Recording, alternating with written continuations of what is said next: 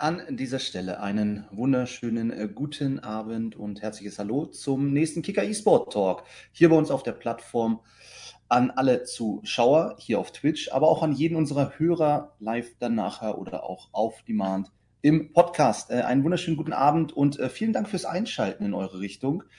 Der heutige eSport Talk beschäftigt sich mit dem Thema des Verkaufs der ESL und Face It an ein saudi-arabisches Unternehmen.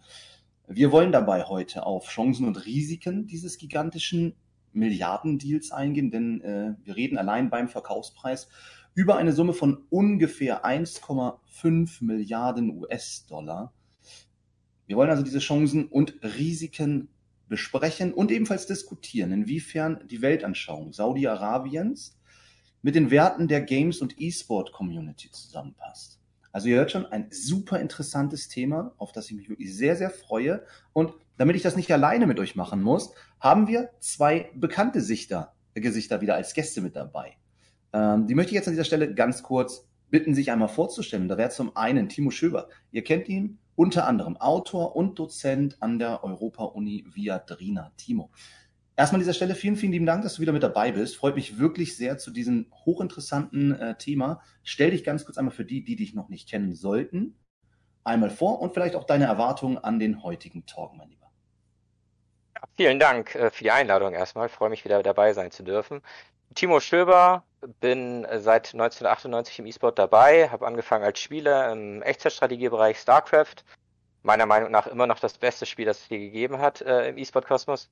Und ähm, bin äh, gegen Ende des Studiums aber immer so ein bisschen mehr in die klassische Berufswelt rübergewechselt. Also bin äh, seit elf Jahren jetzt Personaler, wie man so schön sagt, beim Maschinenbauunternehmen. Äh, bin dem E-Sport aber immer treu geblieben.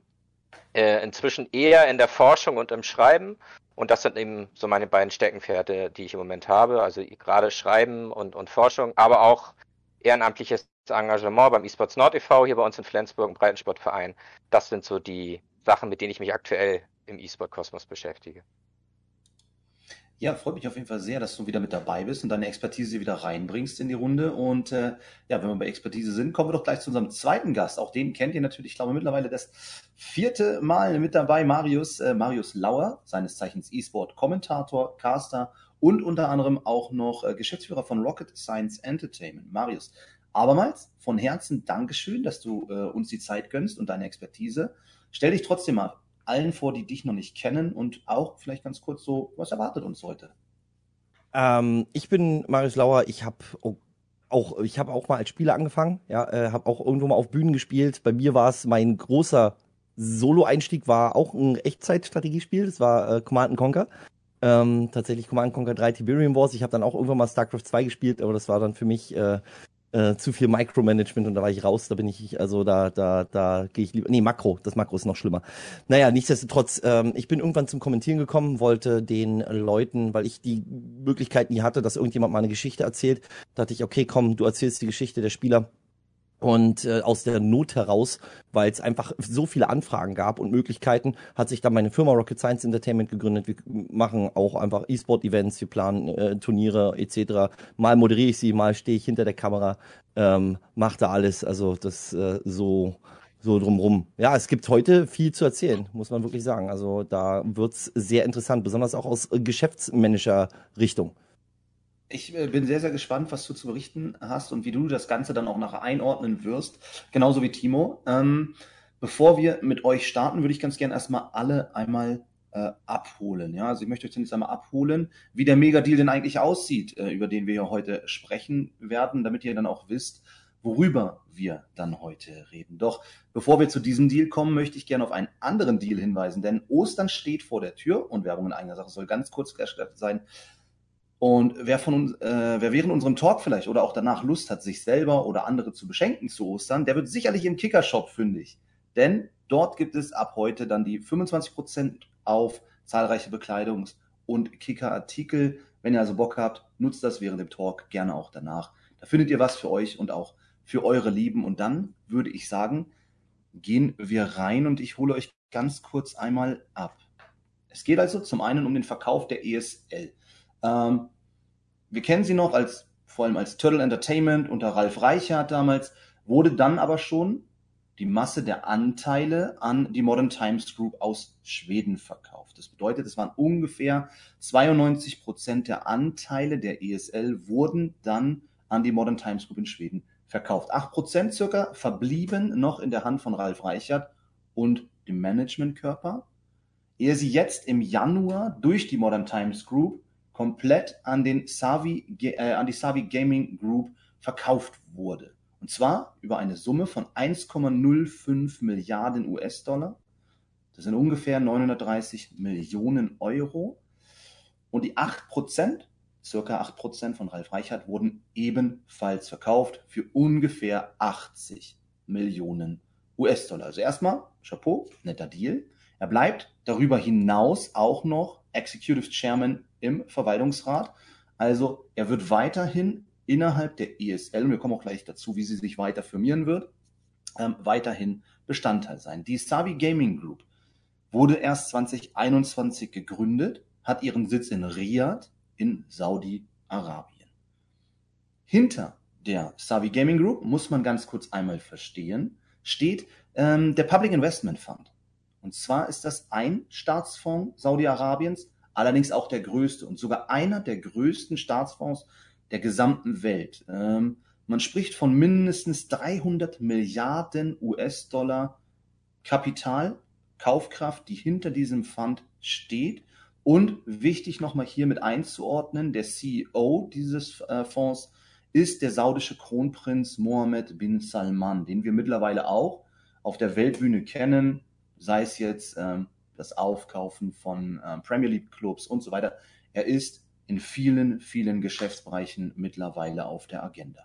Parallel zum Verkauf der ESL kaufte die Savi Gaming Group auch parallel Faceit, also das Pendant, sage ich mal, mit Sitz in London, ähm, für umgerechnet 0,5 Milliarden US-Dollar, sprich 1,5 Milliarden US-Dollar circa wert, diese beiden Verkäufe. Jetzt ist Folgendes passiert, ESL und Faceit werden, wurden zusammengetan zur ESL Faceit Group. Hier muss man aber noch sagen, erfolgt gerade aktuell noch die kartellrechtliche Prüfung, wie das immer bei großen Zusammenschlüssen ist. Es wird aber erwartet, dass das im Rahmen des zweiten Quartales, also bis spätestens Ende Juni, auch vollendlich vollzogen ist. Und dann haben wir es so, wie es ist. Ein Zusammenschluss der beiden großen, ich nenne es jetzt einfach mal, Ligenuniversen. Um das erstmal grob einzufangen. Vielleicht fangen wir dann auch erstmal jetzt mit euch beiden relativ seicht an, ähm, denn wir können auch sehr, sehr kritisch nachher natürlich noch werden. Aber wir fangen mal ein bisschen seichter an und stellen einfach mal die Frage, warum ist die ESL eurer Meinung nach diesen Deal eingegangen? Und was sind vielleicht dabei auch ihre Ziele, aber auch welche Vorteile sieht die ESL in diesem doch schon recht äh, gigantischen Deal finanziell aber B auch dann natürlich am Zusammenschluss. Und ich würde sagen, als zweiter vorgestellt, daher darf er als erstes antworten. Marius, antworte doch ganz kurz mal oder gib mal deine Sicht auf die Dinge mhm. preis, ähm, wie du dazu stehst. Warum glaubst du, hat die ESL das gemacht? man darf nicht vergessen, dass äh, bei ESL sogar noch ein paar Sachen mit dazugehören. Ne? Wir haben noch Schwesterunternehmen wie die Dreamhack, die mit dazugehören. Wir haben auch noch ESEA, was äh, quasi aus dem Pendant zu Faceit war. Das heißt also, du hast mittlerweile äh, das, was Microsoft mit Activision gemacht hat und mittlerweile ihr Konglomerat aufgebaut hat. So, wenn wir dann sagen, die ESL Faceit Group und was da dann alles drunter steht, ist natürlich äh, gigantisch. Und ähm, wenn wir jetzt mal tatsächlich aus, aus, aus reiner, ich sag mal, Geschäftsmanager-Struktur drauf gucken, sind es Daten, die gekauft wurden, Informationen, äh, Verhaltensinfos ähm, äh, von, von, von einer Community, die riesig ist. Also wenn ich jetzt überlege, ich habe andere Werbepartner und kann damit äh, Sachen erarbeiten, auswirtschaften, holla die Waldfee. Ich glaube, da ist eine Milliarde noch relativ wenig ähm, ähm, besonders für das, was da passiert ist. Und auf der anderen Seite, was die ESL damit bewirkt. Wenn MTG entscheidet, sich äh, zu sagen, okay, komm, wir haben das Ding damals für 250 Millionen gekauft und wollen das jetzt für eine Milliarde verkaufen, weil der, weil der Markenwert so unfassbar hoch geworden ist, können die das mit ihren Anteilen machen, weil da wird ein Ralf Reichert nichts dagegen sagen können. Ich gehe davon aus, dass die Ges Gesellschafterverträge so strikt aufgebaut wurden, dass sie gesagt haben, alles klar, komm, wir haben die, äh, äh, wir haben die Überzahl und wir können halt unsere Anteile wieder verkaufen. Das ist eine Markenblase, die sich da aufbaut, die immer größer wird. Ähm, anders funktioniert es auch tatsächlich tatsächlich äh, gar nicht, weil wenn wir uns so angucken, wie soll eigentlich sonst ein Revenue Stream au äh, aussehen in so einer Organisation? Das heißt also, wie sollen diese Firmen Geld verdienen? Als Agenturleistung, weil sie immer nur sagen, okay, wir machen hier ein Event, wir machen da ein Event. Mhm. Nee, da kommen ganz, ganz viele andere Sachen noch dazu. Wenn man sich überlegt, wie teuer eigentlich die ganzen äh, äh, Geschichten sind, die die ESL macht und wie viele Mitarbeiter rein die ESL Gaming GmbH hat. Also das, das darf man sich nicht vergessen. Ich glaube, wir sind beim letzten Mal bei über 600 äh, und ja. die sind weltweit ver, verstreut. Also das ist das ist äh, äh, Wahnsinn. Und was die leisten mit ihren riesen äh, mit ihren riesen e Events. Nur ähm, ich gehe davon aus, dass rein kaufmännisch betrachtet ist da, ist da ein ganz großes Interesse an der Marke gewesen, die Marke zu platzieren. MTG hat sich gesagt, wir können die verkaufen mit einem extrem großen Profit und damit ist gut. Also das, das ist äh, völlig fair. Und MTG hält immer noch Dreamhack. Also damit, äh, äh weil Dreamhack haben sie anscheinend nicht verkauft, also dementsprechend halten sie sogar noch die Dreamhack und haben damit halt immer noch Mitspracherecht. Also das Ding ist halt riesig groß. Die nach Hannover kommt übrigens, als ja. äh, gebürtiger Hannoveraner freue ich mich äh, aufs Ende dieses Jahres. Ähm, vielen Dank erstmal für die Einschätzung. Ähm, man muss ja auch dazu sagen, gerade auch durch Corona, aber auch knapp vor Corona, es waren nicht immer schwarze Zahlen, die geschrieben wurden, mhm. auch im Rahmen der ESL, sondern es war häufig auch rot. Und äh, dementsprechend umso beeindruckender, dass man dann doch auch ähm, seine Anteile nachher dann ähm, doch deutlich gewinnbringend oder gesteigert, nennen wir es mal so, ähm, dann weiter veräußern äh, konnte. Ähm, Timo, an dieser Stelle dieselbe Frage an dich. Aus deiner Sicht, warum ist die ESL diesen Weg gegangen? Warum hat man A, die Anteile verkauft in, in Richtung ähm, des saudischen Fonds, aber auch der Deal nachher zusammen unter anderem mit Faceit? Ja, also wohin man das verkauft hat, das würde ich jetzt erstmal so ein bisschen ausklammern. Ich glaube, das wird okay. ja noch Teil des, des Gespräches, sondern erstmal überhaupt, warum man das verkauft hat ähm, oder was das Ziel dahinter ist. Ich glaube, Marius hat da schon sehr viel Richtiges gesagt. Also aus wirtschaftlicher Sicht, und wenn man sich das Geschäftsmodell anschaut, was dahinter steckt, äh, war das logisch, so einen Schritt zu gehen. Ähm, die ESL läuft seit Jahren defizitär. Also es ist nicht so, dass die schwarze Zahlen schreiben und großes Geld verdienen würden, ähm, sondern im Gegenteil. Ähm, es ist allerdings eine historisch gewachsene Marke, das darf man auch nicht vergessen. Also der Name ESL ist nicht irgendjemand, sondern Marius weiß das sicherlich auch aus alter Hase der, der E-Sport-Szene. Früher gab es die Clanbase und die ESL. Mhm. Das waren die beiden großen. Ähm, die Clanbase ist dann, CPL kam aber ein bisschen später noch, ja, das stimmt. Mhm. Ähm, aber ich sag mal so inter, international, ne, wenn du auch äh, Breitensport betreiben wolltest und nicht nur großer Profi warst, äh, ESL und Clanbase und äh, die ESL hat sich dann irgendwann durchgesetzt. Und diese Historie, dieses Geschichtliche, das ist ja etwas, was du nicht neu schaffen kannst. So diesen Namen ESL mit dem ganzen äh, EPS, EA, EAS und was da alles zugehörte, ähm, das gibt es so nicht nochmal weltweit als äh, etwas, das immer noch läuft. Es gibt äh, Dinge, die es auch früher schon gab, also ich denke auch in Deutschland an Namen wie Okrana zum Beispiel als Organisation, aber das gibt es alles nicht mehr. Und die ESL gibt es schon noch. Und ich glaube, dass dieses Fund äh, das vor allen Dingen ist, was die ESL so ein bisschen in den Ring geworfen hat und, und MTG eben auch, äh, wo man eben gesagt hat, ähm, diesen historischen Wert, auch vor dem Hintergrund der Blase, die, das sehe ich auch ähnlich wie Marius. Äh, ich glaube, dass E-Sport insgesamt an sich gerade Gefahr läuft, so ein bisschen eine Blase zu werden an der einen oder anderen Stelle. Ähm, und da hat man eben die zeitlich, äh, den günstigen Zeitpunkt gesehen, das äh, günstige Angebot gesehen, hat sicherlich Investitionsströme gesehen, die damit verbunden sind, auch um das ökonomische System weiter zu stützen.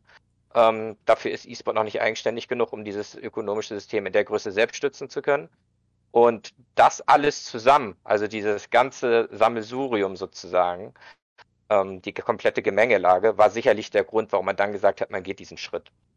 Ähm, an wen man das verkauft hat, da kann man dann, glaube ich, auf dem anderen, da steht auf dem anderen Zettel, äh, aber dass man es gemacht hat, ist im erst, im, auf den ersten Blick wirtschaftlich betrachtet erstmal ein logischer Schritt. Absolut. Also wenn ich, du hast es gerade schon äh, gesagt, wenn man keine Gewinne eigentlich erzielt und dann kriegt man ein Angebot, wo ich einen deutlichen Überschuss nachher am Ende habe gegenüber dem, was ich mal investiert habe äh, in diese Anteile, dann ist das, denke ich, erstmal nachzuvollziehen. Ähm, würdest du sagen, dass es äh, schon ähm, klar war, dass es in die oder an das Unternehmen, und ich möchte da schon mal ein bisschen reingehen, an das Unternehmen oder auch in die Region verkauft wird, die immer wieder versucht hat, im Vorfeld irgendwie in diese Community, in die ESL, aber auch reinzukommen als Partner größerer Events auch ähm, oder auch anderer Organisationen natürlich? Oder ähm, meinst du, das war jetzt einfach ein Zufall, dass es die Savi Gaming Group ist mit dem saudischen Staatsfonds hinten dran? Dass es ein Zufall ist, glaube ich nicht. Es gibt so drei Regionen, die gerade versuchen, in ganz vielen Bereichen äh, Fuß zu fassen. Das ist äh, der arabische Raum, das ist äh, Russland äh, und China. Das sind so die drei großen äh, Player aktuell, die versuchen mit großen Investitionsmitteln, vor allen Dingen generiert aus Rohstoffverkäufen, äh, in mhm. andere ähm, Bereiche, wirtschaftliche Bereiche reinzugehen und sich so ein bisschen zu diversifizieren wirtschaftlich, wenn man natürlich auch in Saudi-Arabien weiß, dass das Öl nicht ewig reichen wird. Ähm, und dass man eben versucht, da auch andere Schritte zu gehen. Das ist unter anderem auch einer der Gründe, warum Länder wie, wie die Vereinigten Arabischen Emirate zum Beispiel so viel inzwischen auf Tourismus setzen, weil die natürlich mhm. wissen, dass die Rohstoffe irgendwann zu Ende gehen und man da andere Wirtschaftszweige haben muss. Insofern verwundert es mich nicht, dass es einer von den dreien gewesen ist. Es hätte nach meinem Dafürhalten auch ähnlich gut Russland sein können, ähm, die ähnliche Wege gehen. Mhm. Ähm, Unglücklicherweise muss man natürlich sagen, vor den aktuellen Hintergründen, ne, die wir sehen in der Welt. Und, und China macht es ähnlich. Also China kauft ja umsonst, nicht umsonst inzwischen fast jeden zweiten Gaming-Publisher auf. Ähm, auch das äh, hat ähnliche Gründe wie das, was eben der saudische Staatsfonds mit der ESL gemacht hat.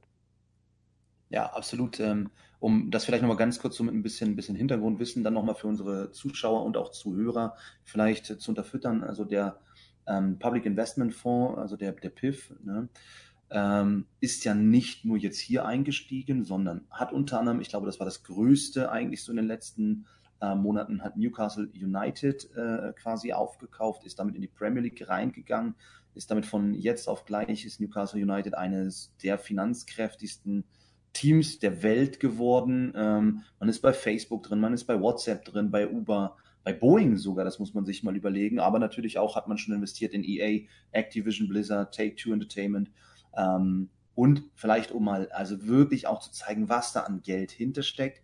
Man hat ja die Planstadt in Saudi-Arabien, äh, Niom, ähm, geplant, ins Leben gerufen und ist im Aufbau dieser mit einem hinterstellten Budget von äh, 500 Milliarden US-Dollar, was in der Masse aus dem PIF halt kommen wird. Und ähm, nur oder vor, äh, ich sag mal voraussichtlich fast nur dafür, um halt Investoren und externe Gelder in das Land zu holen. Wohl wissen, wie du es gerade ja auch schon beschrieben hast, die, äh, ich sag mal, die Vorkommnisse, von denen, aus denen man jetzt das Geld generiert in Saudi-Arabien, die sind irgendwann erschöpft und man muss andere Wege gehen, um halt weiterhin Geld zu generieren. Ähm, Marius, vielleicht an dich dann die Frage mal anschließend. Ähm, Siehst du denn, und wenn ja, welche Chancen und Vorteile siehst du denn für die Entwicklung des E-Sports, dadurch, dass jetzt ein, ja, ich sag jetzt einfach mal jemand mit viel finanziellen Background in wirklich die große Ligenstruktur Einzug erhalten hat, jetzt sogar halt der Head-Off ist. Welche Chancen und welche Vorteile siehst du da für die Entwicklung? Äh, auch hier wieder, ich ähm, nehme mal zwei Sachen. Und zwar, ich klammer einmal aus, wer es ist ja, damit wir, weil das wird halt noch alles ein Thema. Ich sage jetzt einfach mal, da kommt jemand mit unfassbar viel Geld und nimmt, kauft sich einfach die Anteile. So, und äh, ich muss dazu sagen, was Timo gerade eben schon gesagt hat, es ist völlig egal, wer da ist. Da kommt jemand, der hat unfassbar viel Geld, der kauft sich seine Anteile und es funktioniert. Und ähm, die Vorteile, die da jetzt entstehen, ist natürlich, man weiß, die SL wird es weitergeben. Die SL wird es weitergeben. Es kann investiert werden ins Backend, es kann investiert werden in den eigentlichen Marktzweck dieser Firma. Also man kann dahingehend arbeiten und sagen, das Ding kann wirtschaften. Weil ganz ehrlich, wenn man auf Dauer das Ding nur betreibt aus Investitionsgeldern, wird auch irgendwann ein Investor sagen, sorry, aber wenn ihr nichts generiert. Also wir sehen, es ist ja auch so, ne? Ich kann was investieren und sehe auch durch mein Investment kommt ein Wachstum in den Revenues. Okay, also investieren Leute mehr, das Ding schreibt weiter rote Zahlen, ist aber cool, weil wir investieren ja und das gibt rote, äh, gibt's zwar rote Zahlen, aber die rote Zahlen steigen auch exponentiell. Wenn es dann aber nicht der Fall ist, dann wird man sich denken, gut, da haben wir jetzt investiert für, äh, für Flaute. Nee, das wird natürlich nicht der Fall sein, weil so weit denken die ja auch. Und an der Stelle, ich find's wichtig, ich find's gut, dass da jemand investiert hat, dass wir sehen, okay, das Ding lohnt sich auch, da kommt was rein und das funktioniert. Wenn wir jetzt dazu schließen, wer es ist, fängt an, kritisch zu werden, weil wir natürlich, besonders mit der E-Sport-Community, eine sehr laute Community haben. Dazu gibt's ja noch gleich noch ein anderes Thema. Also wir haben eine Community, die sehr, ich nenne sie jetzt mal vulgär ist, im Sinne von, wir machen das oder wir machen das. Gleiche Thema ist jetzt zum Beispiel mit Ankerkraut. Wer ist dort rein? Ankerkraut wurde von Nestle. Wie die Leute geroastet werden, das ist unglaublich, basierend auf Nestle. Ähm, andere Geschichte. Ich hab, wir haben uns im Vorfeld unterhalten über ähm, 2020, die, die, die, die Emmys waren das, ne, wo äh, äh, Apple mal ganz, ganz böse vorgeführt wurde. Und man muss auch immer wissen, wer steht dahinter. Und wir haben halt eine Community, die vielleicht sogar sagen könnte, ah, das finden wir nicht so cool. Damals übrigens, Timo, ich weiß nicht, ob du es mitbekommen hast, die CPL wurde auch von einem äh, äh, saudi-arabischen Unternehmen aufgekauft und sollte eigentlich wieder ins Leben gerufen werden, aber da ist nie was passiert. Also da wurde auch ganz, ganz viel Geld in diese Marke investiert, aber das hat nie funktioniert. Und die Sache ist jetzt die, das kann natürlich auch hm, aufgrund des Namens relativ schief laufen. Ne? Wir sehen das bei äh, Marken. Ich jetzt mal, äh, ich hoffe, ich mache keine falsche Fremdwerbung, aber ähm, die falsch, die die die die falsche Milch sage ich schon. Ich bin selber Veganer. Oatly. Oatly wurde von BlackRock investiert. So, Jetzt denkt man sich, ja, ja, gut, wer BlackRock Kohle annehmen, ah, will man eigentlich nicht wirklich, weil es schon irgendwie so ein zweischneidiges Schwert, wie die ihr Geld verdienen. Auf der anderen Seite war wieder die Frage, wie sollen die sonst ans Frontshelf kommen in einem, in einem, in einem Retail-Store? Die haben ja nicht mal das Geld zu sagen, Rewe, ich will jetzt ganz nach vorne. Da sagt sich Rewe, ja, kostet aber auch ein bisschen. So, und wenn die aber kein Investment bekommen, wie soll das überhaupt funktionieren? So, und dann irgendwann sagt dir aber auch keiner, ich sehe nicht die Möglichkeit in der Marke. Und hier ist jetzt natürlich die Sache, hier wurde sehr viel Geld investiert und ich gehe davon aus, die Möglichkeiten, wieder abgegrenzt, wer es ist, sind extrem hoch. Auf der anderen Seite kommen wir zu dem Thema, wer es ist, auch noch, weil das ist auch noch so eine Ausbalancierung. Ich glaube, hier sollte man das müssen wir auch. Das, das ja. müssen wir bei diesem Thema auch. Das können wir nicht komplett mhm. voneinander trennen bin ich komplett bei dir. Also du siehst vor allem ähm, die Chancen, dass das, dass das Backend, dass das drumherum einfach, ja. die, die, die Basics auch einfach ähm, gefördert und auch weiterhin investiert werden. Mhm. Ähm, ich, ich denke auch, was wir immer wieder äh, sagen müssen aus Sicht eines Investors, es geht am Ende natürlich auch um Image. Ich denke auch, da werden wir nachher ein bisschen drauf zu sprechen kommen, was man versucht ja. vielleicht dann auch sich aufzubauen. Und wir dürfen eins auch nicht vergessen, ich glaube, dass die Community auch eine sehr, sehr attraktive Zielgruppe ähm, darstellt für viele, viele andere Branchen, sage ich jetzt einfach mal. Und wenn wir da vielleicht auch wieder das Thema Neom nur als Beispiel nehmen, man generiert auch gerne einfach mal ein Konstrukt, um äh, dann auch für andere Branchen, für andere Bereiche eventuell dann auch ähm, ja, etwas mit für sich, sage ich mal, abzuziehen. Ähm, Timo, wie siehst du das aus Sicht des E-Sport, vielleicht auch der Gaming-Branche im Allgemeinen, wenn du eher in die Richtung auch äh, diskutieren möchtest? Ähm, für die Entwicklung des Ganzen. Hat das Vorteile, Chancen und wenn ja, welche siehst du und welche wünschst du? Ähm, also die, die Entwicklungsmöglichkeiten, wenn du, ich sag mal, die Gelder bekommst, die jetzt in den Markt reingesteckt worden sind, sind natürlich immens. Also du kannst das ökonomische System damit natürlich an allen Ecken und Enden befeuern. Äh, mhm. Du kannst das machen, was bisher schon gemacht worden ist, nur besser und vielleicht auch nachhaltiger. Äh, das muss man auch ganz offen sagen, weil du ja Geld in Technologien stecken kannst, die vielleicht vorher nicht erschwinglich gewesen sind, aber vielleicht umweltfreundlicher sind, äh, vielleicht länger halten, vielleicht mhm. kostengünstiger in der Produktion sind, vielleicht nachhaltiger sind, äh, was Rohstoffe in der dritten Welt oder in Schwellenländern angeht. Also da gibt es schon viele Möglichkeiten. Wie gesagt, das sind jetzt alles Möglichkeiten. Ob das passiert, steht auf dem anderen Blatt. Ne? Das sind, äh, sind Potenziale, die da ausgeschöpft, äh, ausgeschöpft werden können. Ähm, du kannst äh, Organisationen äh, st besser strukturieren, du kannst das äh, vor allen Dingen auch glaubwürdiger machen, das ökonomische System des E-Sports. Das ist an vielen Ecken noch sehr viel Blendertum.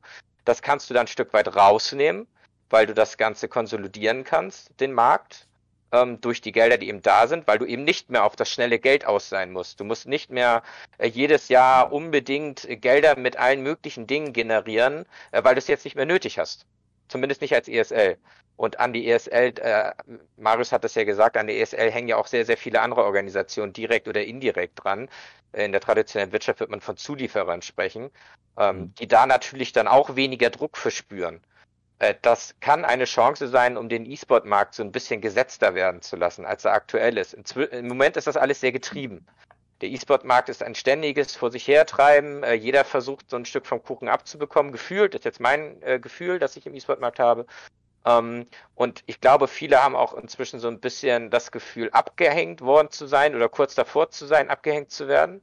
Und ich glaube, dass mit solchen Geldern ein Stück weit Ruhe in den Markt reinkommen kann.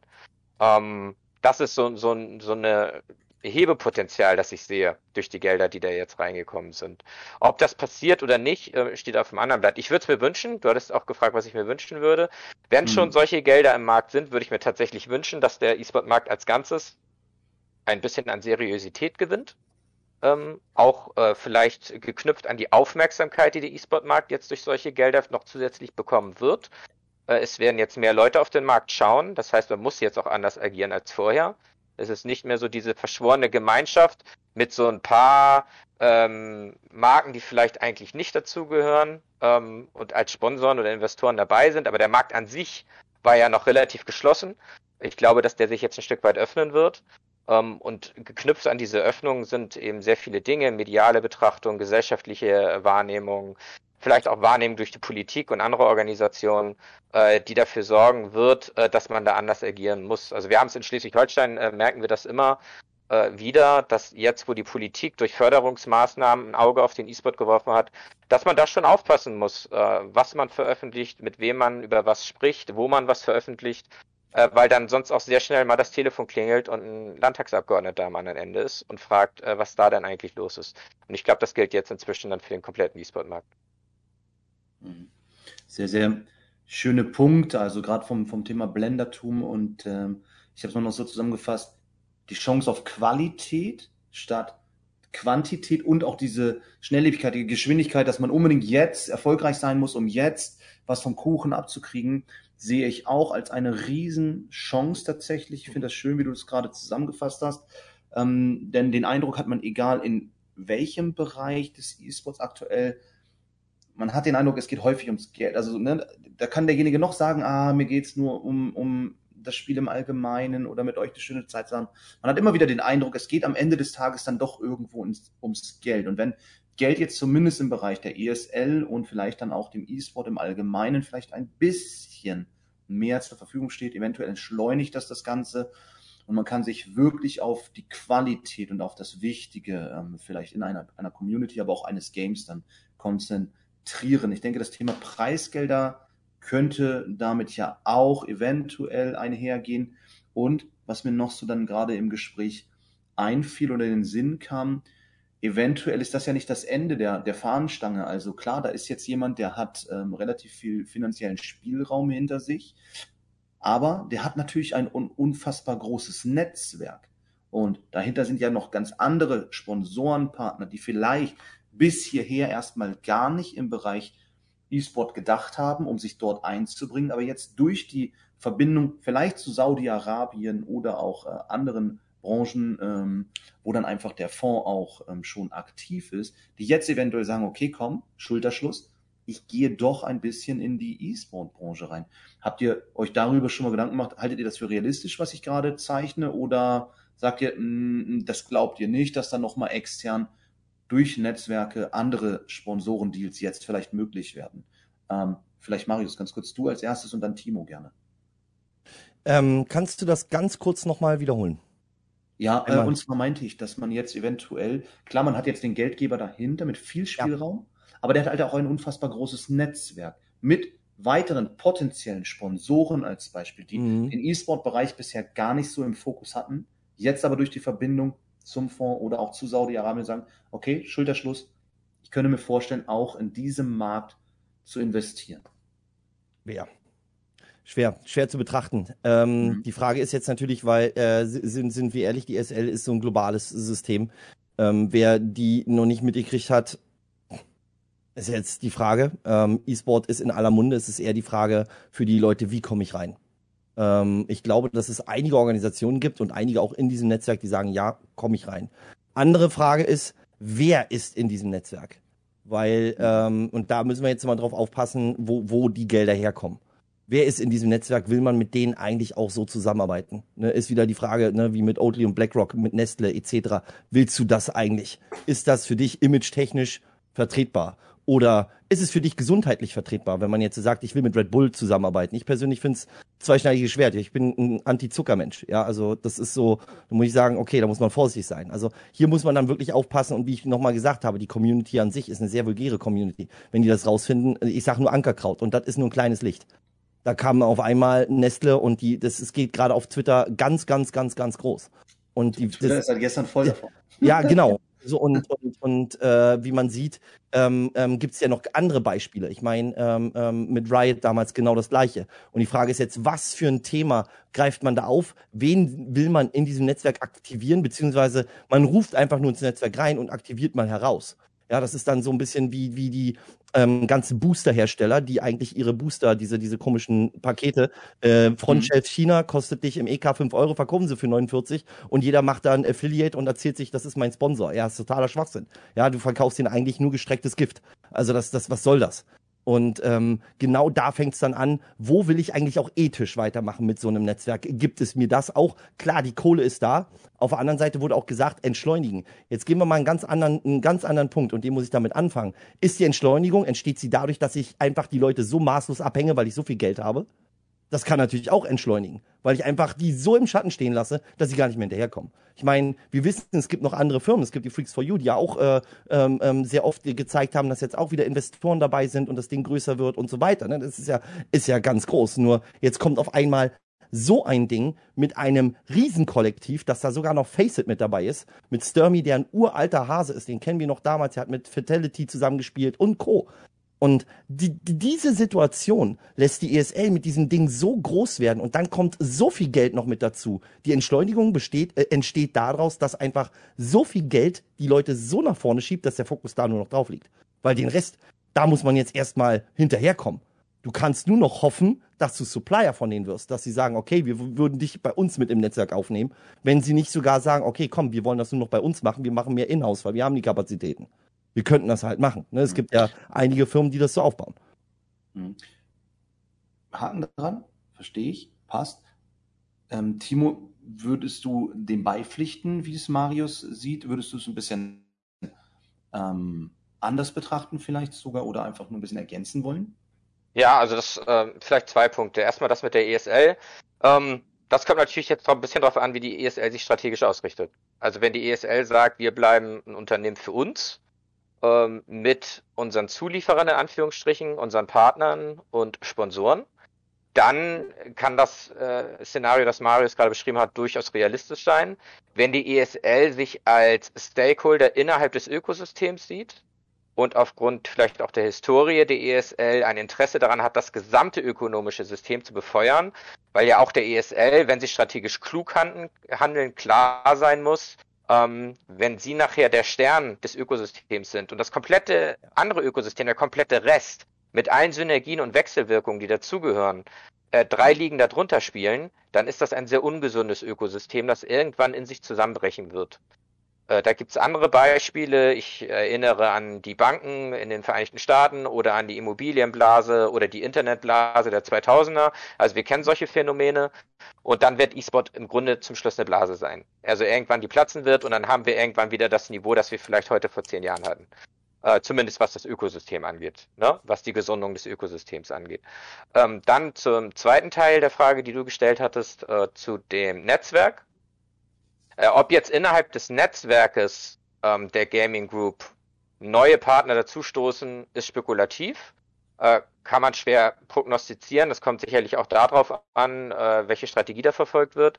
Was ich für realistischer und wahrscheinlicher halte, ist, dass andere entsprechende große Netzwerke und Unternehmen und auch Staatsfonds, gerade aus China, äh, sagen werden, äh, da ist jetzt ein Konkurrenz, äh, Konkurrent von uns am Weltmarkt und die sehen sich als Konkurrenten ähm, in der und der Art und Weise aktiv und steigt groß in den E-Sport ein, dass die ganz klar sagen werden, äh, wir werden uns andere große Organisationen suchen, entweder ehemalige wie die CPL ähm, oder MLG. Also es gibt ja noch viele große Namen, die jetzt mehr oder minder inaktiv sind, die aber im E-Sport immer noch ein gewisses Gewicht haben also CPL World Tour zum Beispiel, ne? weil Marius die CPL angesprochen hatte. Äh, das ist, kennt man heute noch. Ich glaube, jeder, der länger dabei war, kennt die Painkiller World Tour damals äh, mit den Weltrekorden bei den Preisgeldern. Das sind natürlich auch Sachen, die eine gewisse Historität haben, also einen mhm. gewissen äh, mhm. geschichtlichen Verlauf haben. Ähm, MLG wäre ein anderes Beispiel. Ne? Also da kannst du auch mit US-amerikanischen Franchise-Systemen arbeiten. Also es gibt sehr, sehr viele Möglichkeiten, an anderer Stelle in den E-Sport einzusteigen. Es ist natürlich nicht so eine große Hausnummer wie die ESL, weil was Größeres im E-Sport als die ESL gibt es nicht, äh, wenn es um Veranstalter geht.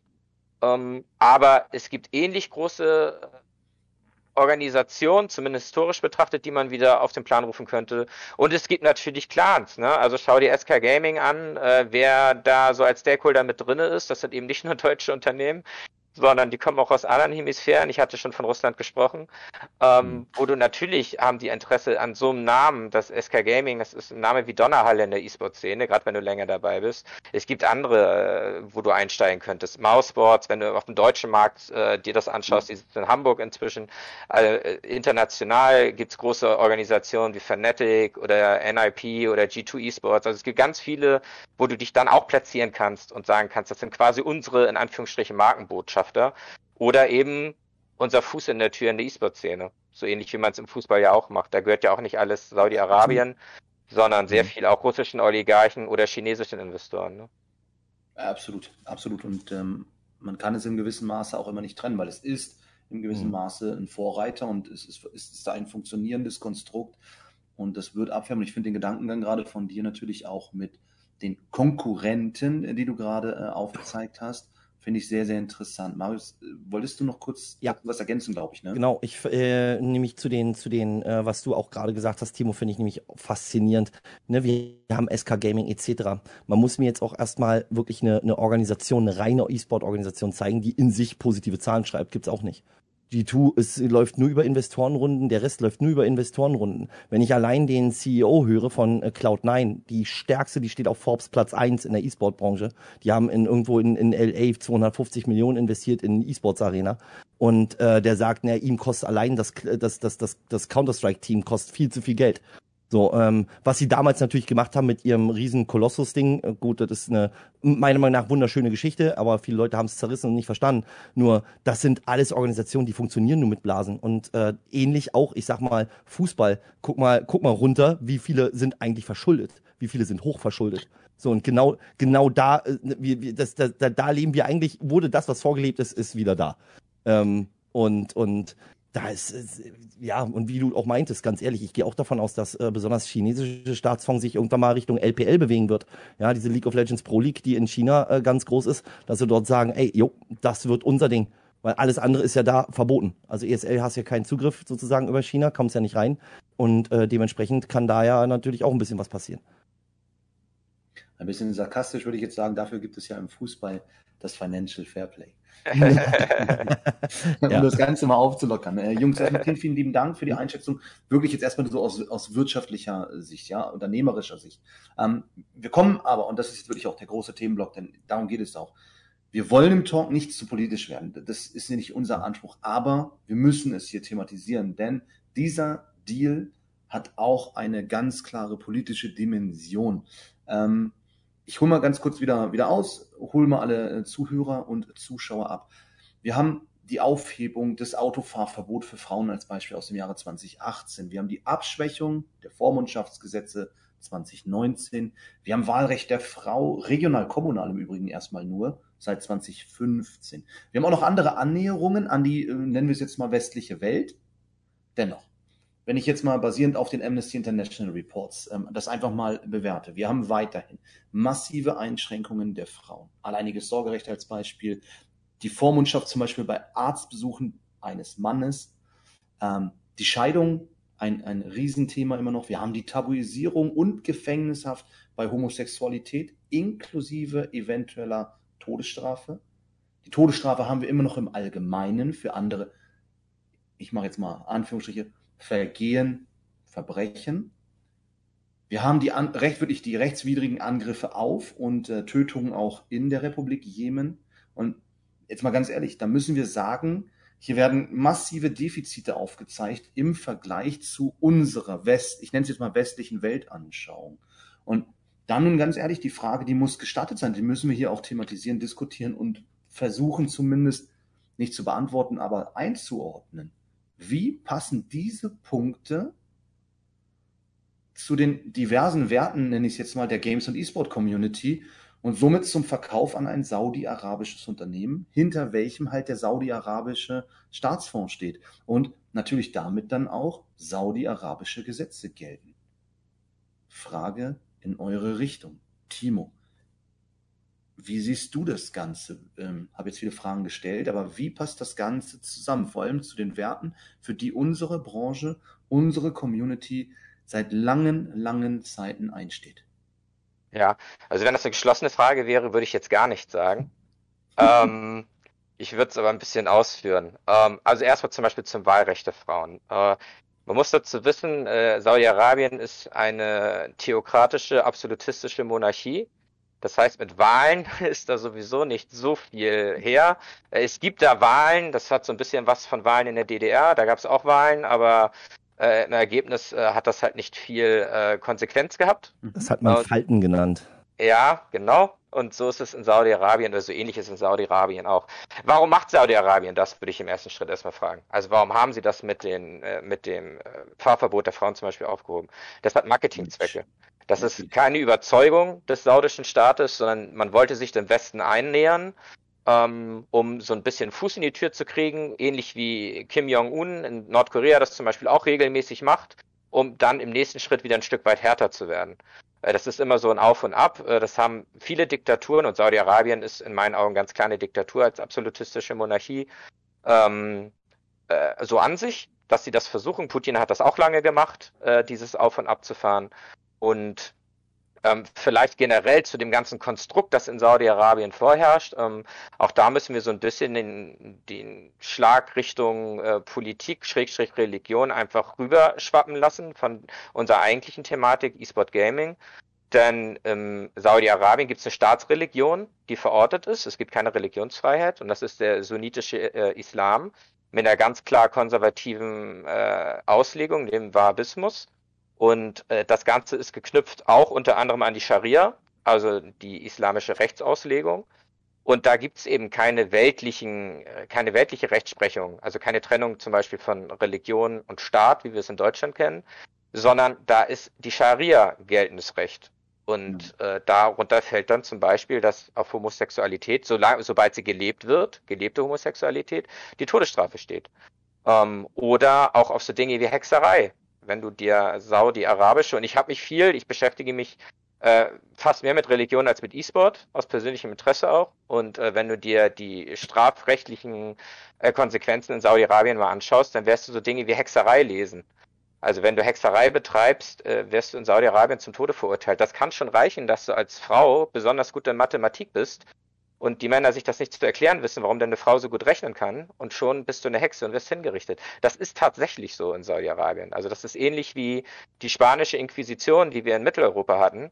Aber wir haben diese dunklen Zeiten zum Glück schon seit Jahrhunderten hinter uns gelassen und in Saudi-Arabien wird das immer noch praktisch gelebt. Und das halte ich für äh, unabhängig der E-Sports- und Gaming-Szene hochproblematisch und E-Sports und Gaming ist für mich, um da dann wieder die Brücke zurückzuschlagen, immer etwas sehr Diverses und Weltoffenes äh, gewesen, wo es völlig egal ist, welche Religion jemand hat. Mich hat nie jemand gefragt, welche Religion ich habe äh, in der E-Sports und Gaming-Szene.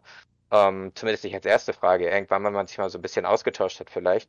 Oder hm. welche Hautfarbe ich habe, wo, aus welchem Land ich komme. Das ist alles wurscht. Das interessiert im E-Sport niemanden.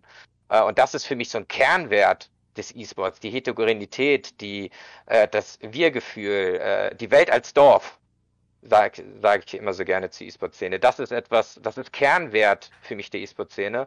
Und äh, diesen Kernwert hat die, hat die ESL indirekt, auch wenn die Schweden natürlich äh, die Verkäufe zu verantworten haben im ersten Schritt, äh, da doch ganz klar mit Dreck beworfen. Das muss man schon so hart formulieren, in meinen Augen.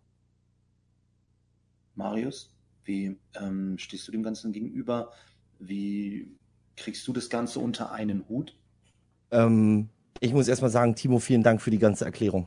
Wieder was gelernt. Das fand ich gerade wirklich, das war wieder so ein Deep Dive, wo ich sage, ich glaube, das wissen selbst einige Leute, die sich, die aus dieser Richtung kommen, nicht mal genauso gut. Und ich finde das, vielen Dank dafür. Ähm, andererseits finde ich, du hast den, den letzten Kernwert, der, ähm, den der E-Sport äh, hat, weltoffen, Welt ist ein Dorf. Jeder ist gleich verurteilt man nicht auch die Bürger, die da versuchen zu arbeiten, indem man sagt, wir schließen sie aus, weil der Deal kommt? Ich finde das zweischneidig. Ich finde nämlich die, ich finde es richtig, ich finde genau dieser Gedanke, ich finde schlimm, was da passiert. Also, dass man, dass man nicht mal sein Leben leben darf, Im Sinne von, äh, ne, wie du schon gesagt hast, ob jemand bisexuell ist, asexuell oder sonst irgendwas, das ist da für die nichts. Nur weil jemand rechnen kann, da ist nicht mal die Überlegung, ich kann es mir nicht erklären, sondern ich will das einfach nicht. Und das war bei Mao Zedong damals schon so. Ja, der hat gesagt, was, du kannst 1 plus 1 rechnen, bist aber nur ein Bauer, ich brauche ihn nicht. Staat und weg, Familie direkt auch raus. So, werden neu hingesetzt, Thema ist erledigt. Und genau so ein Thema, das ist die Frage, ist das richtig? Andererseits sollten wir auch gucken, der E-Sport ist dafür bekannt, neu und resettend zu sein. Zu sagen, okay, wir geben aber auch eine Chance, weil ganz ehrlich, irgendwo muss sich's auch entwickeln. Weil wie soll es sonst funktionieren? Selbst der E-Sport weiß, er ist am Lernen. Es gibt Fehler, die macht man nicht, das ist klar. Ne? Also die macht man einmal und dann ist das Thema durch. Sowas sollte, sollte jeder wissen, weil wer, wer, wer zu mir sagt, von wegen, ah, wir sind ja nur Menschen und machen auch mal Fehler, ja, es gibt so eine Fehler und es gibt so eine Fehler. Ja, also ähm, ähm, das, das ist nun mal so. Andererseits zu sagen, äh, man könnte wirklich überlegend hingehen und sagen, ey, ja, da ist äh, die Leute, die da ankommen, vertreten aber eine ganz andere Richtung. Sie vertreten eine moderne und sagen, wir wollen das fördern. Das ist eine Behauptung. Ich weiß es nicht. Ich kann es nicht sagen. Das ist jetzt wirklich die These, die ich aufstelle. Ich gehe auf die andere Seite, auf die Kontraseite und sage Marketing. Du hast es wunderschön erklärt. Ey, der Führerschein, warum? Ja, damit es nur mal ein bisschen aussieht. Das kennen wir aber nicht nur aus Russland. Und das kennen wir auch nicht, also aus diesen, ich sag mal, eher Problemecken. Wir kennen das auch aus den USA. Da gibt's genug Beispiele. Wir kennen das auch bei, äh, äh, aus England, wir kennen das aus vielen anderen Ländern wo das nur so eine Marketing-Gags sind, wo man sagt, okay, ich mach mal hier ein bisschen und das sieht wieder cool aus, die Leute denken mal wieder an mich und ich zeige, ich bin, bin noch mal ein bisschen der Bessere. Ja, nee, das ist, also ich war kaum zu sagen, ob's richtig oder falsch ist. Persönlich sag ich, ich tendiere wirklich zwischen zweien und habe viele Nächte, wir haben uns ja vorher drüber unterhalten, drüber geschlafen und ich weiß es immer noch nicht. Auf der einen Seite gibt es einfach Leute, die dort hart arbeiten für die Gleichberechtigung etc., die wir, wenn wir sagen, nein, das ist, Entschuldigung wie meine Wortwahl, das ist scheiße, ausschließen. Ist das aber dann unser Recht als E-Sport zu sagen, wir schließen die aus? Nee, eigentlich auch nicht. Also ich bin jetzt nicht E-Sport, ich will nur sagen, diese, dieses Thema, diese Gruppierung. Auf der anderen Seite willst du die mitnehmen. Nur, mit welchem Paket kommen die, wird da angekommen? Das ist der Staatsfonds. Jetzt mal ganz ehrlich, guckt mal, da, da kann man ein bisschen googeln, da muss man nicht irgendwie Politikwissenschaften studiert haben, um zu verstehen, wo die Gelder herkommen. Mm, auch wieder so eine Sache. Kann aber sein, dass jemand einfach gesagt hat, ey, ihr habt jetzt die Möglichkeit, hier Sachen zu verändern und dass jemand einen Change will. Aber wir können nicht in die Köpfe reingucken. Das, das steht mir nicht zu. Also, das, man muss wirklich überlegen, auf welche Seite will man sich hier, naja, schlagen oder wie, wie will man sich das ausdiskutieren. Und ich wage es kaum zu sagen. Ich stehe immer noch dazwischen. Auf der einen Seite will ich ans Gute denken, auf der anderen Seite es ist auch so dieses, Alter, wo kommt das eigentlich alles her? Das ist nicht richtig. Hm. Darf ich da ganz kurz was zu sagen? Direkt? Gerne, absolut. Äh, okay. Gerne. Genau, vielleicht so zwei Punkte. Also natürlich war auch wieder viel Richtiges dabei, was du gesagt hast, Marius. Nur vielleicht zwei Punkte. Ähm, der eine Punkt mit dem Ausschließen. Da wäre ich ganz mhm. bei dir, wenn es kein saudischer Staatsfonds wäre. Wäre es ein saudisches Privatunternehmen, ja. würde ich sagen, klar. Wäre es eine saudische Breitensportverein oder ein saudische, eine saudische Version der ESL, würde ich sagen, klar. Also jemand, der in Saudi-Arabien geboren ist, kann nichts dafür, dass er in Saudi-Arabien geboren wurde. Äh, es ist aber der saudische Staatsfonds. Und der Chef vom saudischen Staatsfonds ist der saudische Kronprinz. Und der genau. saudische Kronprinz lässt gezielt Dissidenten im Ausland ermorden. Da habe ich dann, da ist bei mir die Grenze dann an der Stelle, wo ich sage, das ist nicht Saudi-Arabien irgendwas, sondern es ist die saudi-arabische Regierung. Es ist die absolutistische Monarchie, die dahinter steht. Das ist das Problem für mich. Ähm, das, äh, ich bin zum Beispiel hell, hellfroh, dass äh, ein Land wie Pakistan E-Sport inzwischen als Sport anerkannt hat. Da bin ich der Letzte, der sagt, um Gottes Willen, warum denn Pakistan? Da freue ich mich drüber. Ähm, weil sich uns. Vor uns, vor uns, das kommt noch dazu. Ägypten übrigens auch für uns. Also es gibt auch andere arabische Länder, die da weiter sind als wir. Äh, Iran auch, hat auch E-Sport offiziell als Sport anerkannt. Und das sind alles keine progressiven Länder, um das mal vorsichtig zu formulieren. Ähm, und dann zu dem äh, Marketing, was mit dem Führerschein zum Beispiel. Ja, wir kennen ähnliche Dinge auch aus den USA oder Großbritannien oder auch Deutschland. Äh, auch da macht man Dinge auf weltpolitischer Bühne, um vielleicht manchmal einen Anschein zu erwecken, der so nicht ganz richtig ist. Der Unterschied ist aber, ähm, dass westliche Länder das meistens nicht gegenüber systemfremden Ländern tun, sondern man versucht innerhalb der Bubble sich zu platzieren. So ist ja. es zumindest in aller Regel. Ähm, bei Saudi-Arabien, China oder Russland ist es eben anders. da versucht man sich dem sogenannten Systemfeind oder Systemgegner anzubiedern. Und das würde ich politisch nochmal anders bewerten, als wenn man sich innerhalb einer Bubble bewegt. Und westliche Länder, ich würde jetzt schon sagen, USA, Großbritannien und Deutschland sind, auch wenn wir viele Unterschiede haben und viele Dinge, über die wir diskutieren müssen, doch schon immer noch einigermaßen in einer Bubble. Also ich sehe Deutschland politisch und ethisch äh, vom System her deutlich näher an den USA als an China oder Russland.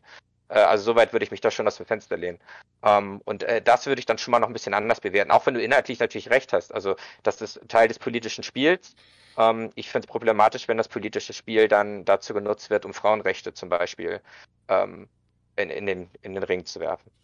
Keine Frage, keine Frage. Passt ich würde ganz kurz nur einen, einen Satz auch dazu kurz noch was aufgreifen. Ein. Ich finde es nämlich, also vielleicht sind es auch zwei. Ähm, äh, dazu nur, weil ich finde das nämlich völlig richtig. Ich finde, wichtig ist einmal klar, wie du es gerade formuliert hast. Auf der einen Seite ist es äh, diese diese interkontinentale Macht, die man halt zeigt, also wo man wirklich sagt, okay, wie du schon meintest, eine Systemfeind. Auf der anderen Seite, wenn ich einfach nur betrachte, und da jetzt mache ich ganz subtil, ich als wirklich der nicht so äh, an der Stelle wortgewandt ist und sage, ah, ich will aber einfach nur meinen Kumpel zeigen, dass ich besser bin. So, und das, und das, das ist so ein, und dann nimmst du etwas, wofür viele Leute ganz hart kämpfen und wirklich da drin Chancen sehen, Breitensport, sonst was, Freiraume schaffen. Und das wird ein Spielball. Und ich glaube, an dem Punkt, wie du schon gesagt hast, wird es echt ein, wird's eine Kurve und du hast, das ist der Knackpunkt, wie du ihn auch gerade gesagt hast, ja, der Staatsfonds, der sitzt dahinter, Punkt. Und da ist, ab dem Punkt, ist es so, äh, äh ganz ehrlich, ja. Und ich glaube, das ist auch so ein bisschen, ein bisschen der Kernpunkt. Ne, wir haben zum einen ganz klar das Ziel, ein gewisses Image nach außen zu transportieren, aufzubauen auch. Ähm, wie andere gerne mich sehen würden, vielleicht, wie ich mich aber selber gar nicht eigentlich sehen will. Und auf der anderen Seite haben wir dann aber, und das meine ich jetzt unsere Seite so ein bisschen, ähm, Vorurteile oder vielleicht das bessere Wort Erfahrungswerte, ähm, auf die wir zurückgreifen. Und das passt halt überhaupt nicht in diesem Fall zueinander, hat man halt den Eindruck. Ihr habt es ja gerade auch eigentlich genauso wiedergegeben. Ne? Also Timo sagte, da ist für mich dann halt einfach so nochmal eine Grenze erreicht halt einfach. Und das, das ist halt jetzt für mich eine, eine Situation, wo ich sage, das ist die Riesenherausforderung von diesem Zusammenschluss. Wie kriegt man das jetzt hin, dass man eben diese Annäherung oder diesen Goodwill, den du auch gerade gezeigt hast, also wenn die SGG oder wenn der äh, äh, wenn wenn die Jungs von der von der Savi Gaming Group ähm, tatsächlich in die richtige Richtung wollen, dann müssen wir ihnen auch die Chance und die Freiheit zur Entfaltung geben. Aber wie kriegen wir das hin? Dass beide Seiten aufeinander zugehen und da vielleicht schon vorausschließend die Frage, habt ihr schon Einblicke, inwiefern es Bestrebungen des Käufers, also der Savi Gaming Group, ähm, gibt, Diversität zu fördern, wirklich ähm, auch das, wofür die Branche steht, auch, auch wirklich dann mit Leben zu füllen. Ähm, wie liefen die ersten Wochen? Habt ihr da schon irgendetwas von mitbekommen oder bisher nichts zu sehen davon? Marius, vielleicht an dich die Frage. Ähm, ganz, ich werde es relativ schnell beantworten. Also erst es sind die, die, wir, wir reden immer noch über, äh, dass das kartellrechtlich alles über, überprüft wird. Ähm, zweitens sind dort äh, gewisse Punkte, die natürlich ähm, erstmal einen, einen, einen gewissen Zeitraum brauchen, um anzulaufen. Ähm, gemerkt habe ich aber davon jetzt nichts, weil also da wird sich, da wird sich jetzt so schnell auch nichts ändern, weil wir, wir da, da sind ganz andere Mächte am, am, am Werkeln. Ähm, dass da jemand reingekommen ist, davon ist nichts zu merken. Es ist erstmal ein rein wirtschaftliches Ding und da müssen wir auch sagen, wir sind in Deutschland. E-Sport ist kein Sport, besonders noch nicht bei uns anerkannt. Dementsprechend ist es ein rein kommerziell getriebenes Ding. Und äh, ich nehme jetzt mal einen anderen Giganten, wenn Bosch einen neuen Investor bekommt, der unfassbar viel Geld bekommt, werden wir das auch nicht merken. Ganz einfache Kiste. Die also, Mitarbeiter eventuell schon. Ja, die Mitarbeiter, aber das, das, das, das ist genau das Thema. Und, ähm, und selbst die werden eine E-Mail kriegen, ja großteilig. Ja, leider, leider. Ja, der Betriebsrat wird irgendwann kommen und ja, die vor, meistens vollendete Tatsachen stellen. Ja, genau. Ja. Aber das, das mehr wird es da nicht, also so schnell wird da nicht irgendwie was sich ändern. Also ich nee, es weiß nicht, sein können, dass, dass, du irgendwas mitgekriegt hast. Ich meine, wir hatten jetzt natürlich schon mhm. im Rahmen der ESL auch größere Veranstaltungen ähm, seit der Übernahme. Oder dass du vielleicht, Entschuldigung, ähm, wirklich nur, es geht um Bestrebung, dass man sagt, das sind unsere Ziele, eine Art X-Jahresplan oder da wollen wir hin. Nichts gehört bisher. Ne? Also Okay. Timo, Frage in deine Richtung. Ähm, kennst du Bestrebungen von äh, der Savi Gaming Group, ähm, sich dem Thema anzunehmen oder das wirklich auch auszubauen? Nein. Ähm, ich glaube, also da hat auch Marius schon viel Richtiges gesagt, wobei es auch immer darauf ankommt. Also wir haben Ankerkraut gerade schon angesprochen. Ja. Äh, wenn man natürlich medial A predigt und dann holt man sich äh, Investor B rein, der für genau das Gegenteil steht, dann gehe ich schon davon aus, dass man heute gerade in unserer Social Media Welt äh, zumindest zum gewissen Grad das mitbekommt. Und Ankerkraut ist ja jetzt nun kein Riesenunternehmen gewesen ähm, oder es existiert ja noch, aber in einer anderen Form als vorher.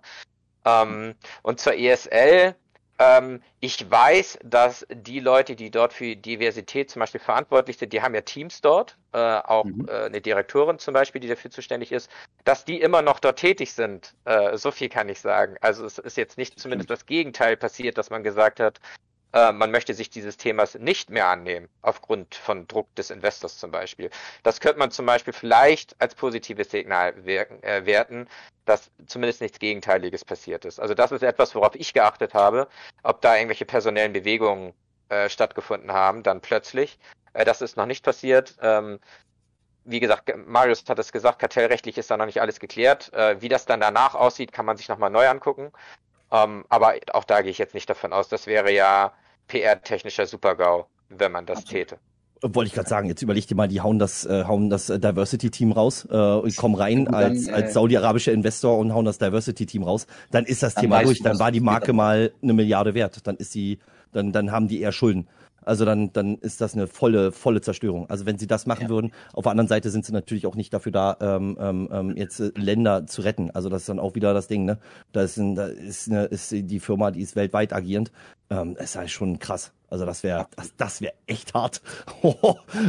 also, Aber ja, genau. du, also du ganz ehrlich, Sachen. ist alles passiert. Ja, also das ist alles schon wir kennen, das, wir kennen das natürlich, äh, aber ähm, Nochmal zum kartellrechtlichen Ansatz. Also es geht mhm. ja vor allem um den Zusammenschluss nachher dann auch zur ESL Faceit Group. Ne? Also Zusammenschluss zwei, eigentlich zweier Riesenplatzhirsch zu einem Unternehmen.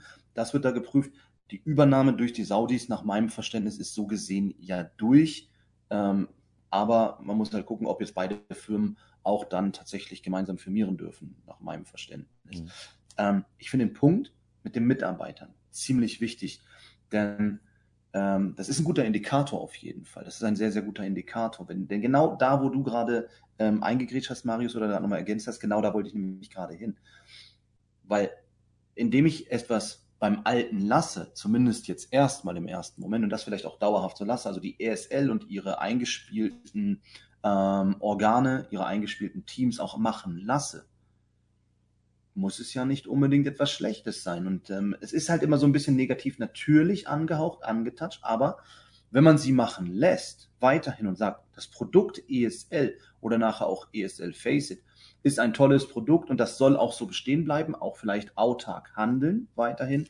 Und wir kümmern uns, wie du es vorhin schön gesagt hast, Marius, eigentlich nur um den Background, um das Backend, um mm, dass, dass man möglichst ähm, ich glaube, ich glaube, Timo hat das vorhin gesagt, nachhaltig agiert, dass man nachhaltige Technologien, vielleicht auch hochwertigere Techniken und Technologien dann einsetzen kann, dann hat das für mich auch wiederum Chancen. Also wirklich Chancen, in die richtige Richtung zu gehen. Ähm, mir ging es halt nur darum, ob ihr schon irgendwas vielleicht gerade gehört habt. Also da ist angedacht, wir wollen in die und die Richtung das und das aufbauen, das und das vorantreiben. Denn und das kenne ich nämlich aus unserem Vorgespräch, Marius. Es gibt ja auch Beispiele, wo es tatsächlich diese Bestrebungen gibt. Und zwar auch aus der Region Saudi-Arabien im Bereich E-Sport, nämlich Saudi Arabian Esports Federation. Stichwort Gamers Without Borders. Ähm, ich würde dich da ganz gerne mal bitten, für die Zuhörer und Zuschauer das einmal ganz kurz mal zu erläutern. Was, was ist das eigentlich und was steckt da auch tatsächlich hinter? Also was haben die eigentlich getan? Was vielleicht, und da sind wir wieder beim Thema Vorurteile beziehungsweise Erfahrungswerte wir vielleicht gar nicht so erwartet hätten. Ähm, tatsächlich ist Gamers Without Borders ein, ein riesen Charity-Event. Man muss dazu sagen, das läuft über, über, über mehrere Tage, wenn nicht sogar Wochenenden, Wochen. Und ähm, bei Timo sieht man die Farbe, sich ändert ich wahrscheinlich Google kurz. das ist ein sau interessantes Thema. Denn ähm, da wurde ganz viel Geld investiert und es wurde so, es wurde ein Turnier ausgerufen mit den großen äh, äh, ähm, Charity-Firmen. Äh, wir haben die UNICEF mit dabei, etc. ein gewinnendes Team, und da reden wir nicht über 2000 Dollar oder sonst irgendwas, das war in Rainbow Six, wenn ich mich jetzt echt nicht irre, waren es äh, 250.000 US-Dollar, die einfach an das Gewinnerteam, aus, äh, also an die, an die Organisation, die das Gewinnerteam ausgesucht hat, ausgeschüttet wurden. Und das ging dann über die ganze Zeit. Und es gab einen Counter, der quasi an die entsprechenden Organisationen Gelder ausgeschüttet hat. Ist krass. Also das ist, das ist eine, das ist, das ist, das ist, das ist unfassbar viel Geld darüber ge äh, gelaufen. Ich finde das super. Ja, auch hier kann man natürlich auf der einen Seite sagen, ja gut, so ein Charity so groß aufziehen, das kann auch ein Marketing-Aspekt sein. Ähm, auf, auf, ne, kann man immer irgendwo unterstellen. Ähm, und ich finde es persönlich ist es auch so. Aber äh, auf der anderen Seite krass, wie die Bestrebung da war. Wir wollen da rein. Wir wollen zeigen, dass wir es, we mean what we do. Und das ist so ein Ding, oh, das, also das hat mich ein bisschen überrascht, dass man so viel in die Hand genommen hat, um Wohltätigkeitsorganisationen auf der Welt zu helfen. Und da rede ich genau, auf der Welt. Genau. Und das ist, genau. das ist krass. Und ich, ich bin da nämlich komplett bei dir. Man wird an jeder Handlung, die irgendjemand tut, wird man immer etwas Negatives reininterpretieren oder rein diskutieren können. Und ich glaube einfach mal den Fakt auch da stehen zu lassen, egal ob es auch im Hintergrund auch Marketinginteressen hatte. Es ist etwas Gutes geschehen, man hat etwas Gutes getan ja. und zwar nicht nur mit einem Euro 50, sondern ähm, ja. tatsächlich sehr gut und dann auch, was du gesagt hast, nicht nur lokal, sondern global. Und ich denke, das ist ein, ein, ein tolles Beispiel dafür, dass es auch gute Ansätze gibt und eventuell auch bald in der Masse auch geben könnte. Ja, also für mich ein ganz, ganz tolles Beispiel fand ich super im Vorgespräch. Ähm, Timo, kanntest du ähm, die Organisation oder, oder Gamers Without Borders ähm, als Produkt, nenne ich es jetzt einfach mal, oder als Charity-Aktion? Ja, ich habe tatsächlich jetzt nicht gegoogelt. Ähm, ich kannte, ich kan Entschuldigung. ich kannte, oh, ich kann, aber ich bin ganz ehrlich, also ich kannte es, ähm, man hat es immer mal gelesen und mitbekommen, aber es ist jetzt nicht so, dass ich mich intensiv damit beschäftigt mhm. habe. Äh, deswegen kann ich jetzt wenig zu den Hintergründen von der Aktion sagen. Da scheint Marius deutlich mehr im, im Saft zu sein als ich. Ähm, aus wissenschaftlicher Perspektive würde ich dann jetzt erstmal sagen, wenn ich mir das angucken würde, würde ich fragen, wer hat es getan? Wann hat das getan? Warum hat das getan? Welches Ziel war es und was ist dabei rausgekommen? So, das wären die fünf Dinge, die ich mir anschauen würde.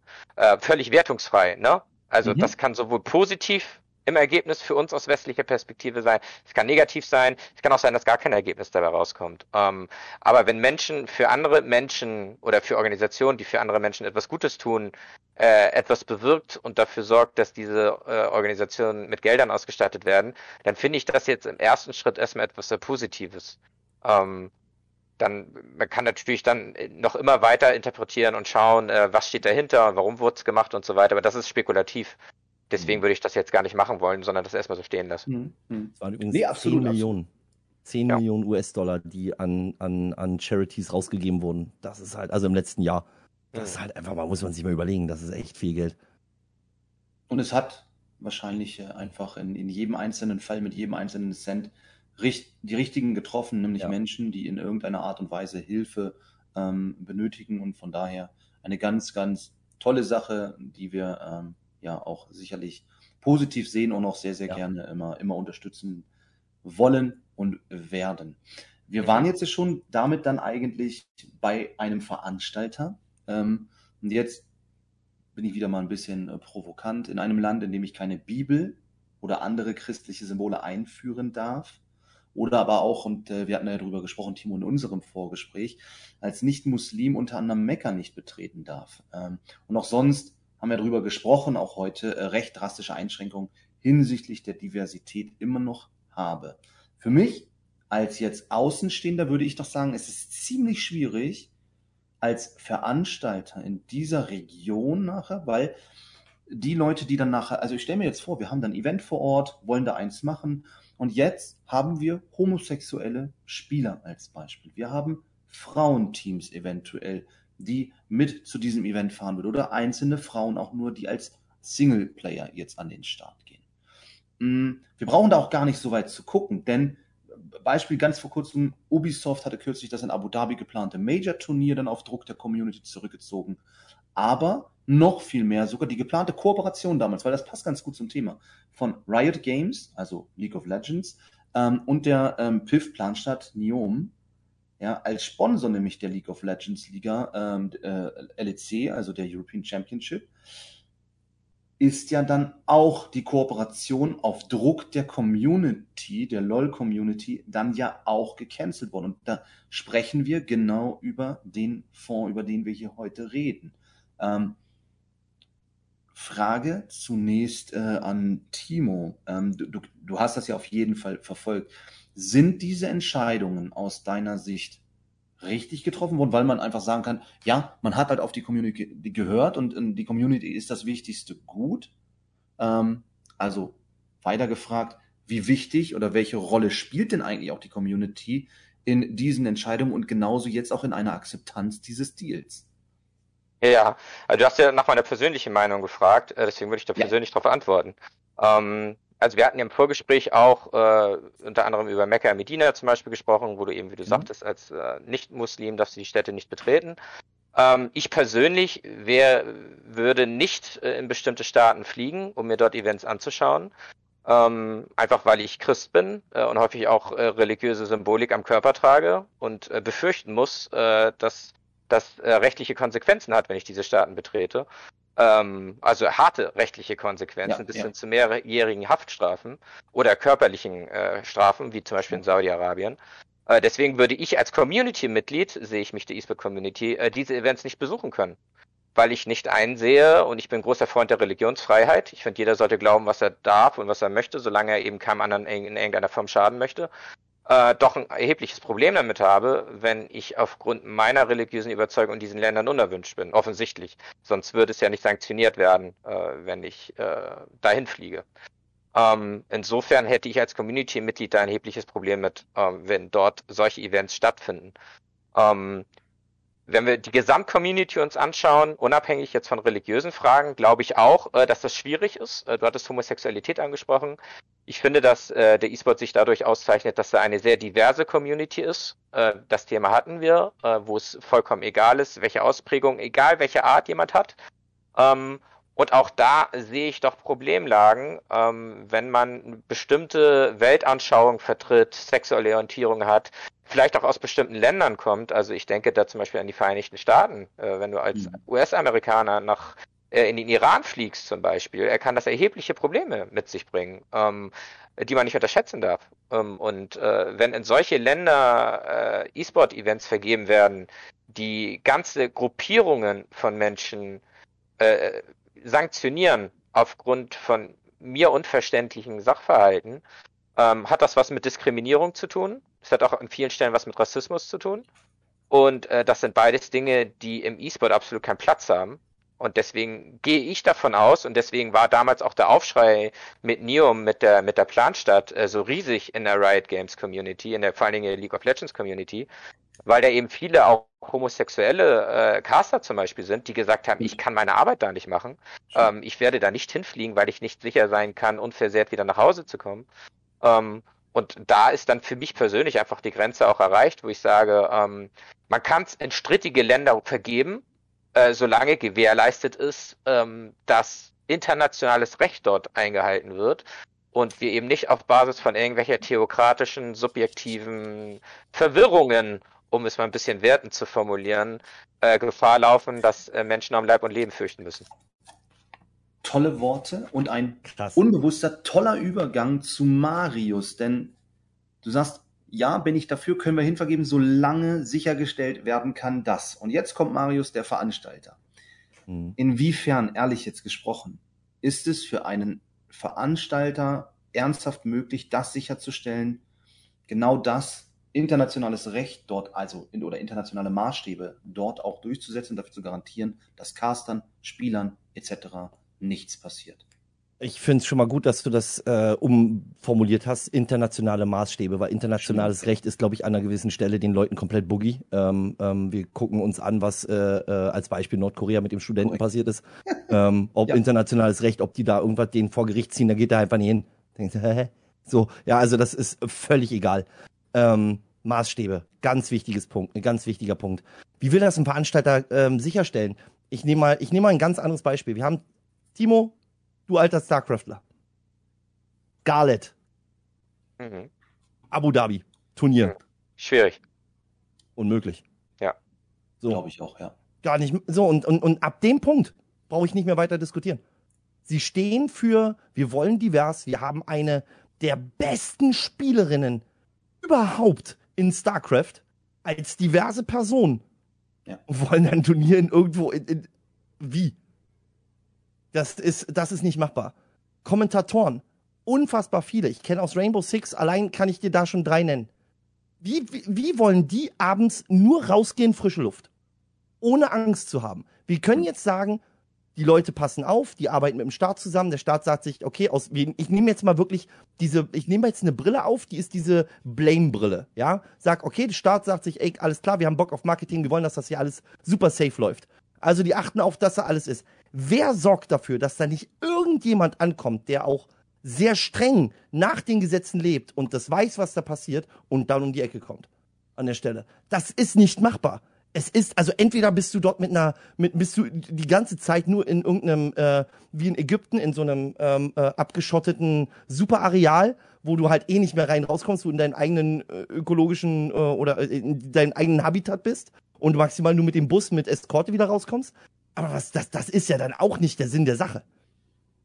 Da bewegst du dich in dem Moment auch nicht frei. Nee. Es geht ja nicht darum, dass dir nur oder deinem Leib nichts passiert, sondern auch die Psyche das macht ja was mit dir ja. am Ende des Tages, wenn du weißt, ich bin ähm, hier in einem Land, wo ich eigentlich Richtig. nicht vielleicht willkommen bin, aufgrund ja. meiner Lebensweise, meiner Gefühlswelt, einfach ähm, wie ich und mein Körper auch in Einklang miteinander leben, finde ich das tatsächlich, nennen wir es mal, ja. schwierig bis fragwürdig. Und wir müssen ja zum Ende kommen, tatsächlich. Ähm, ein mega interessantes Thema, worüber wir jetzt noch lange sprechen könnten. Aber da wir zeitlichen Anschlusstermin haben, auch äh, vor allem bei Timo, der nämlich gleich noch weiter wieder mit Expertise glänzen muss, in weiteren äh, Calls, ähm, würde ich gern abschließend einfach die Frage an euch beide nochmal stellen.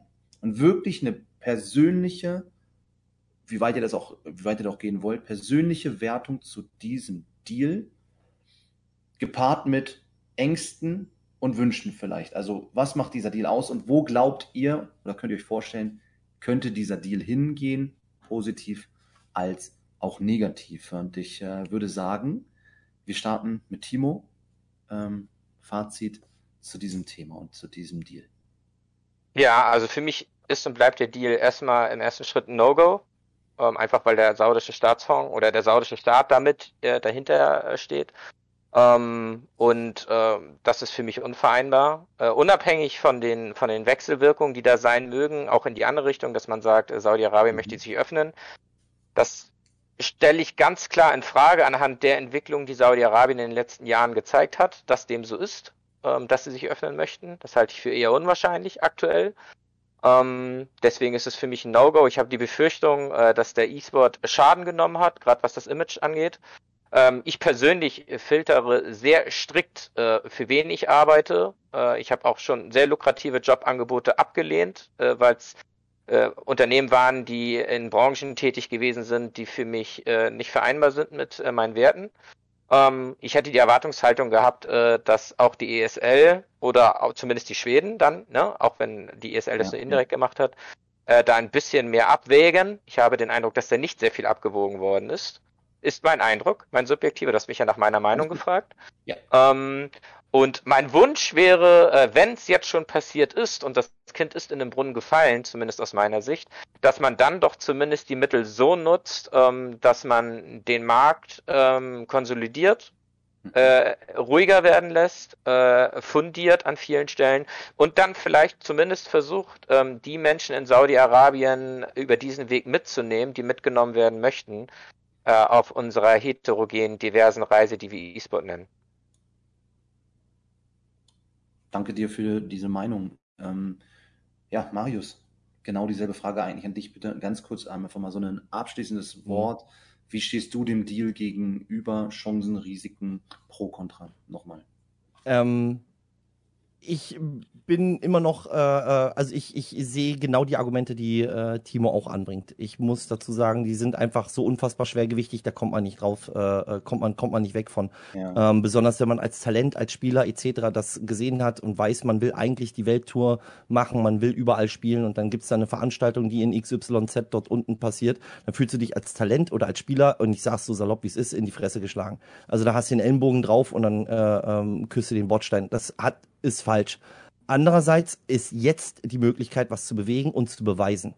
Die Frage ist, wenn es als marketingtechnischer Aspekt genutzt wird, ist es wie jedes große Charity-Ding No-Go. Es hat dann nicht zu funktionieren. Warum macht man das? Nur um etwas zu nutzen, um für sich zu werben.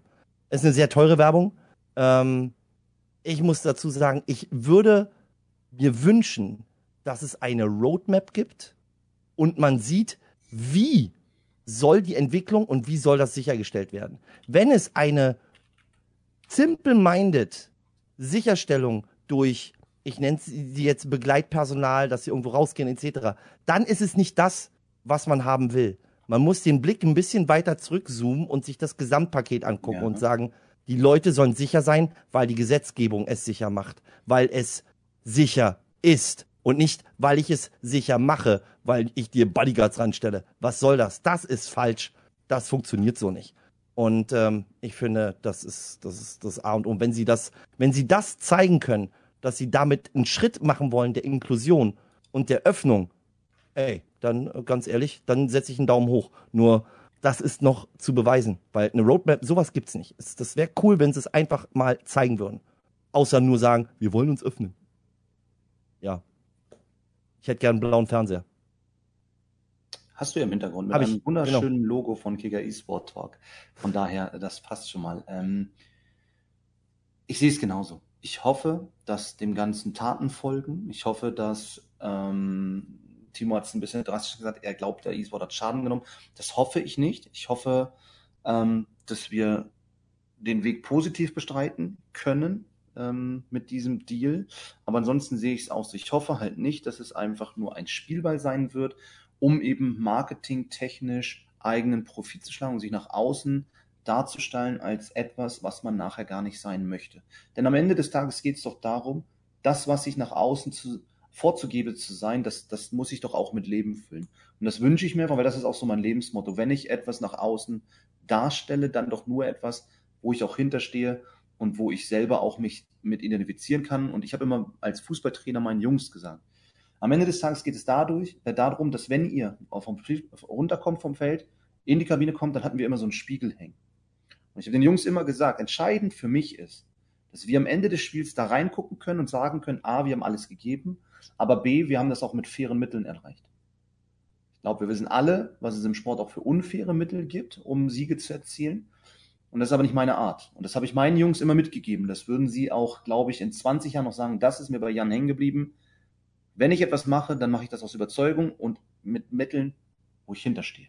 Und das wünsche ich mir, dass dem so ist.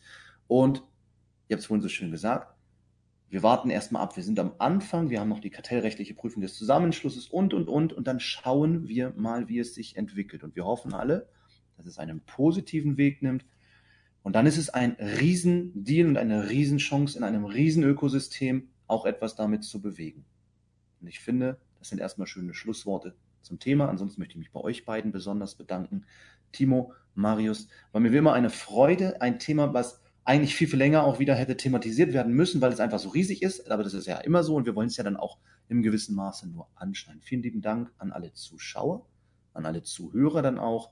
Ähm, ich wünsche euch jetzt allen frohe Ostertage. Kommt zur Ruhe, erholt euch gut, ähm, tankt ein bisschen wieder alle auf. Danach geht es bestimmt wieder sehr, sehr fordernd weiter in den Jobs und auch äh, im E-Sport. Und von daher sage ich an dieser Stelle vielen herzlichen Dank fürs Zuschauen, fürs Zuhören. Vielen Dank für eure Meinung. Und ähm, ich würde sagen, ich rate unauffällig zu mir rüber. Da gibt es heute Pro Clubs. Da wurde ich nämlich leicht angefixt aus dem letzten Stream hier beim Kicker. Und dann freue ich mich und wünsche euch allen ein schönes, langes Wochenende. Dankeschön und wir sind an dieser Stelle raus.